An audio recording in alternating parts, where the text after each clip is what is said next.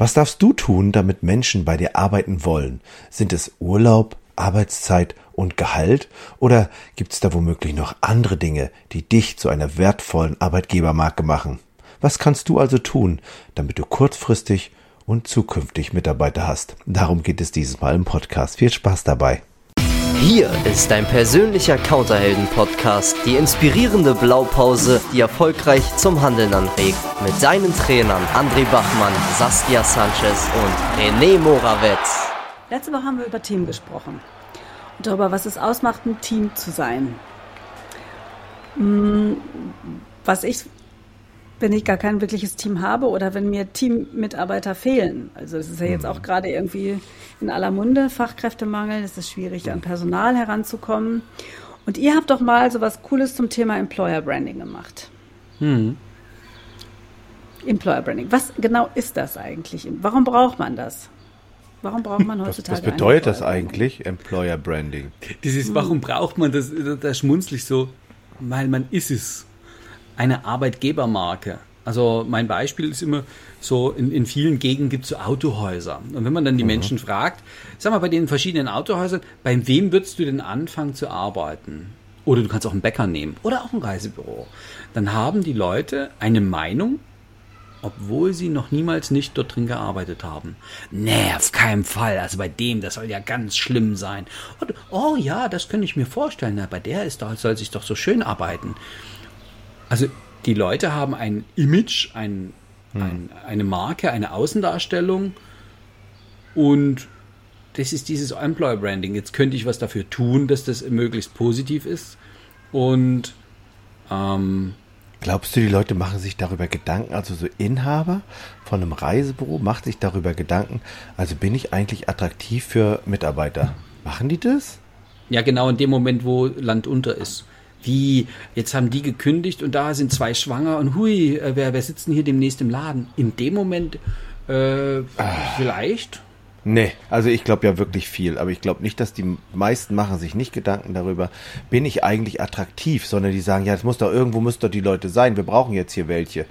Und also ich glaube nicht, dass das viele sind, die sagen, ja, also wir bieten dir das, das, das, überdurchschnittlich das und dieses und jenes. Was auch ja, immer das jetzt ah, ist. Ja. Genau, diese Sache mit dem überdurchschnittlich. Ne? Also ich glaube, Leute, heute ja. gibt es immer noch Leute oder ich sehe immer noch Anzeigen da draußen. Da steht ja. drin, bei uns bekommen sie Tarifgehalt und wir haben eine 40-Stunden-Woche und sie kriegen, wow, 24 Tage Urlaub. Da denke ich doch sofort daran, mich dort zu bewerben. Ah, das und ist ja nicht mehr das, was. Ja, da, da stimme ich dir zu. Und Employer Branding, wenn die Firma, äh, ich mache es nochmal andersrum, wenn man junge Menschen fragt, so in der Schule, die kurz vorm Berufswahl stehen, wer die attraktivsten Arbeitgeber sind, kommt regelmäßig Google, Adidas, BMW und dann so andere große Marken. Die haben da alle noch nie gearbeitet. Also dieser, mhm. dieser Brand an sich, also eine Marke mhm. sein, habe ich eine Bekanntheit, ist das eine, was offensichtlich dazu führen kann, dass Menschen sich vorstellen könnten zu arbeiten. Ich weiß auch nicht mal, ob die jungen Leute wissen, was man bei Google da arbeitet. Also ich kann es mir ja selber kaum vorstellen.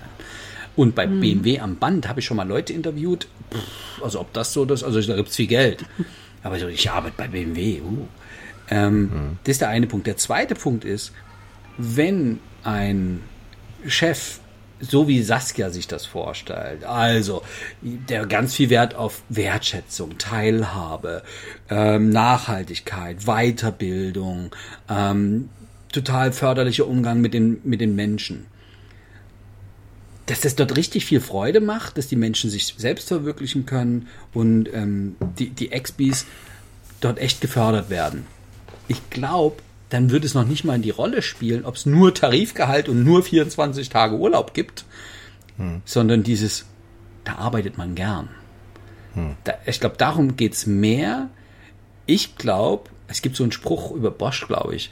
Äh, nicht, weil ich äh, viel Geld habe, kann ich gute Löhne zahlen, sondern weil ich gute Löhne zahle, habe ich viel Geld. Und das kann man ja auch als Invest sehen. Also wenn ich gut in meine Mitarbeiter investiere, und vielleicht erstmal in meine Arbeitgebermarke, das hat ja damit zu tun, was erzählen meine Mitarbeiter auf Abendveranstaltungen, auf Seminarreisen, auf irgendwelchen Treffen, wo sie andere Menschen treffen, die auch in der Reisebranche arbeiten. denn über ihren Arbeitsplatz, über ihren Arbeitgeber. Wie war denn das damals bei dir? Weißt du das, wie sie über dich geredet haben, über euch? Nicht direkt, weil ich bin ja der Direktor. Und doch haben wir oft ähm, Blindbewerbungen gehabt. Und ähm, ja. also es haben auch schon mal Kollegen gesagt, ah, ihr habt einen guten Ruf in der Stadt. Und ah, geil. Das, das, das war mir wichtig. Und ja. tatsächlich, also ich werde jetzt nicht deutschlandweit äh, mit einem Reisebüro oder mit einer kleinen Reisebürokette äh, werde ich jetzt nicht anfangen, in Deutschland weit im Brand aufbauen. Aber ja. regional, im, im Landkreis ja. oder in der, in der kreisfreien Stadt bekannt zu sein dafür, dass man einen guten Job macht und gleichzeitig die Mitarbeiter gut behandelt und denen geht es dort gut. Also das BMW-Beispiel würde ich nochmal gerne nehmen. Da gab es viel Geld, aber die Leute fühlen sich scheiße. Also in Leipzig gibt es ein BMW-Werk. Das wäre halt doof. Also Geld alleine ist es halt auch nicht. Sondern es ist ein Mix aus ähm, ja, Vertrauen, was denn noch alles? Was braucht was Saskia, was glaubst du denn, was Menschen noch so brauchen, äh, die im Reisebüro arbeiten? Vertrauen finde ich total wichtig, was du gerade gesagt hast, Anne, und das muss eben auf beide Seiten hin funktionieren. Also, dass ich meinem Arbeitgeber oder meiner Arbeitgeberin vertrauen kann, dass die mir den Rücken stärkt, wenn irgendwas ist, was geschäftlich vielleicht mhm. nicht gut gelaufen ist, mir vielleicht auch den Rücken stärkt, wenn was privat nicht gut läuft. Mhm. Und also, dass die auf einmal Vertrauen auch in mich setzt, dass ich mit äh, verantwortungsvollen Aufgaben betraut werde, dass äh, mir eine gewisse Freiheit gelassen wird, über meine Arbeitszeit vielleicht auch zu entscheiden, dass ich freie Fahrt habe in dem, wie ich mit meinen Kunden umgehe oder was ich den Kunden anbiete. Also, dass ich auch nicht ständig kontrolliert werde. Also, diese Art von Vertrauen ist, finde ich, total wichtig. Hm. Und ähm, jemanden zu haben, der mich fördert, wenn Not am Mann ist und gespürt wird, brauche in gewisser Hinsicht vielleicht noch Unterstützung, sei es, was weiß ich, das Erlernen einer Software oder sei es, dass ich ähm, irgendwelche Zielgebietskenntnisse brauche oder dass ich Konfliktmanagement benötige. Ja, eine gute, darin. Eine gute Mitarbeiterführung, würde ich das jetzt zusammenfassen. Und ähm, da ist ja nicht nur das, statt ständig zu gegängelt zu werden, ganz äh, allein gelassen werden, ist ja auch blöd. Also, dass dort ein gutes Miteinander herrscht und wohl dosiert und immer wieder in Feedback-Schleifen auch abgefragt, was braucht der Mitarbeiter noch, um äh, ja, sich weiterzuentwickeln, weiterzukommen? Was sind die, die Fragestellungen? Und das führt ja zu einer Stimmung im Team. Und das ist ja auch so die Frage, was würdest du, also jetzt die, an die einem, deiner besten Freundin oder einem Kollegen sagen, der sich mit dem Gedanken trägt, sag mal, bei euch ist doch noch ein Job frei. Ich habe gesehen, da ist doch so ein Counter, ne? da, da sitzt immer gar keiner. Meinst du, das ist eine gute Idee? Und das ist viel, viel mehr das Image. Und ähm, was müsste ich denn da machen, also ist bei euch dolle anstrengend? Ja, also wie, was verkauft ihr denn da so? Ach, kann ich einfach Bistro das erste das billige nehmen hier? Oder ach, ihr verkauft nur diesen einen Veranstalter? Das ist ja einfach. Da muss ich ja nicht viel machen. Also es, da gehört ja noch mehr dazu. Und es geht ja los bei, was ist denn die Spezialität des Hauses? Ne? Also äh, wofür steht der Laden? Ja, das hier, Last Minute, immer das äh, allerbilligste Angebot hier, das sind die Trüffelschweine. Also da kriegst du auf alle Fälle noch viel billiger als woanders. Kann auch ein Image sein. Oder es kann jemand hier die äh, Business Class, First Class, Reiselounge, also drunter machen wir es nicht sein. Oder, oder, oder. Und das hat ja Auswirkungen. Also auch, wo möchte ich arbeiten? Hm. Und es gibt Leute, die mögen die Herausforderung, die sagen, hey, hey, echt, da muss ich echt was schaffen, aber wenn ich es da geschafft habe, dann bin ich echt wer in der Branche. Mag auch ein Image sein. Ja, das finden, das haben viele, wenn sie bei, wenn sie bei TUI angefangen haben. Ne? Das war immer so dieses, oh, bei dieser großen Marke zu arbeiten, das ist es dann. Oder bei so einem großen Veranstalter, ne? Das ist so. Und dann äh, fängst du da an und dann ist am Ende doch nicht alles Gold, was glänzt. Und das sind dann so harte Faktoren, die im Grunde äh, dazu zählen, dass Leute sich dafür entscheiden im ersten Schritt.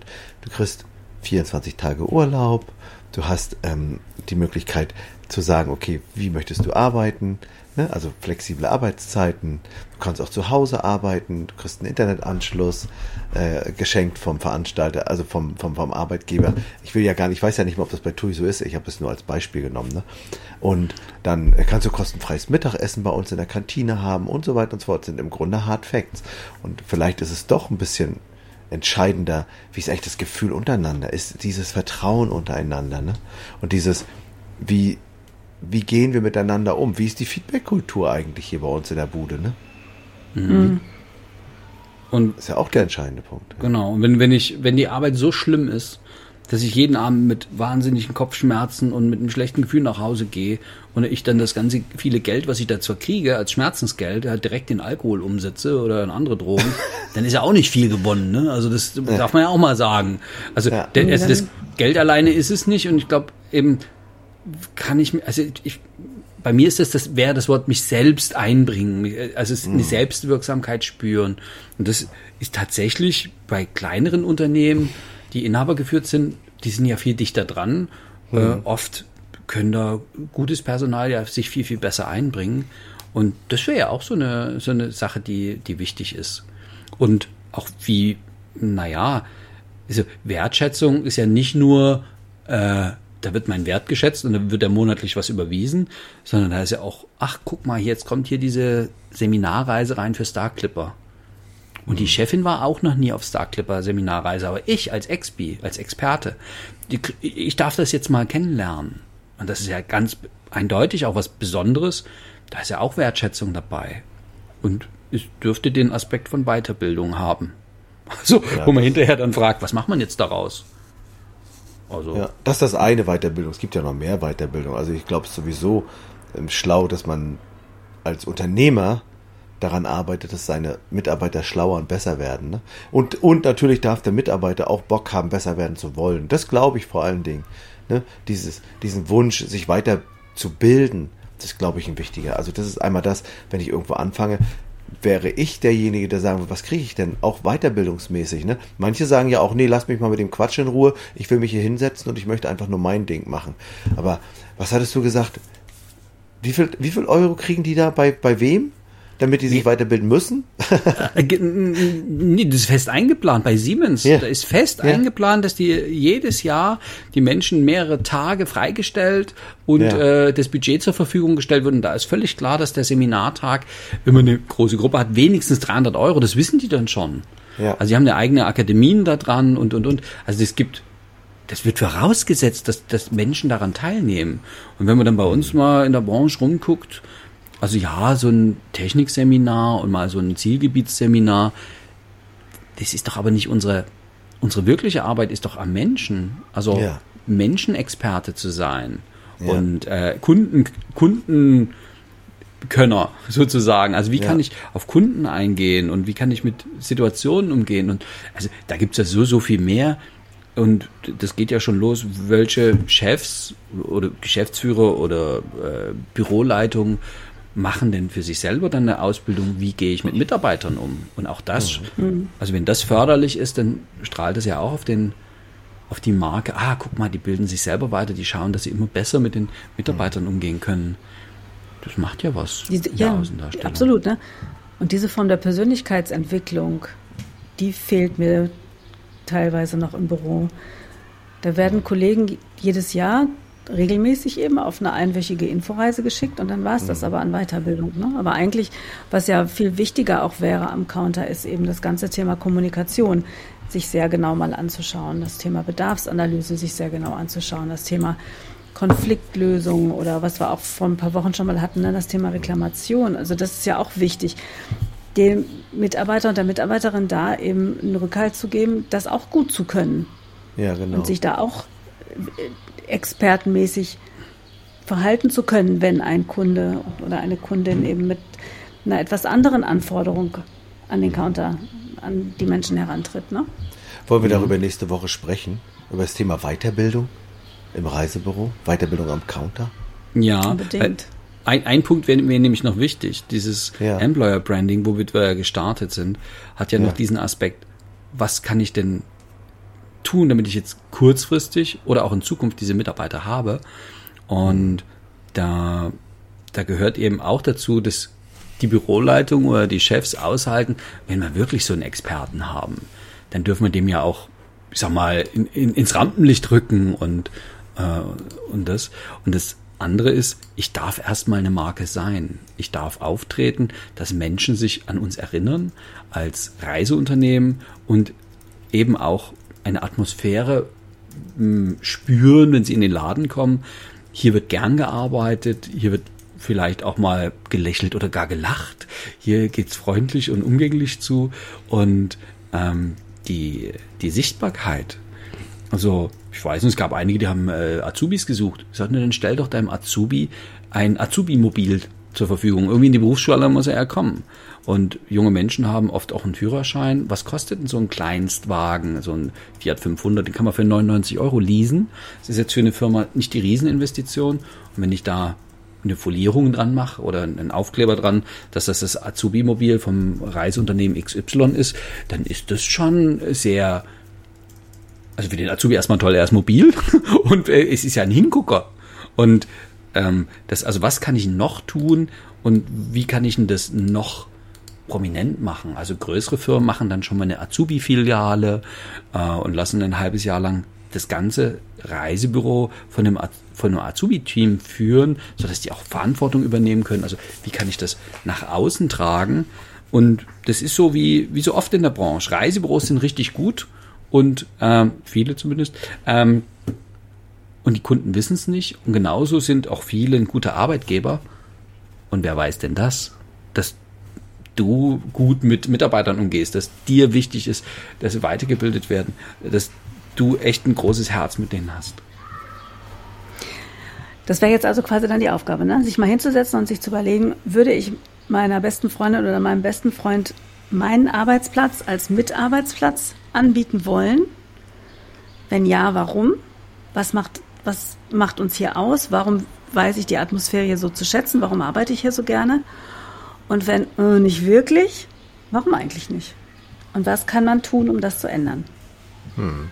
Und das besprechen mit der Geschäftsführung, Büroleitung. Wie werden wir ein attraktiver Arbeitgeber? Ganz genau. Genau. Gut, mhm. dann würde ich vorschlagen, macht genau das, was Saskia gerade vorgeschlagen hat und André bejaht hat. Wir hören uns das nächste Mal, wenn es wieder heißt Blaupause den Counterhelden. Tschüss. Tschüss. Tschüss.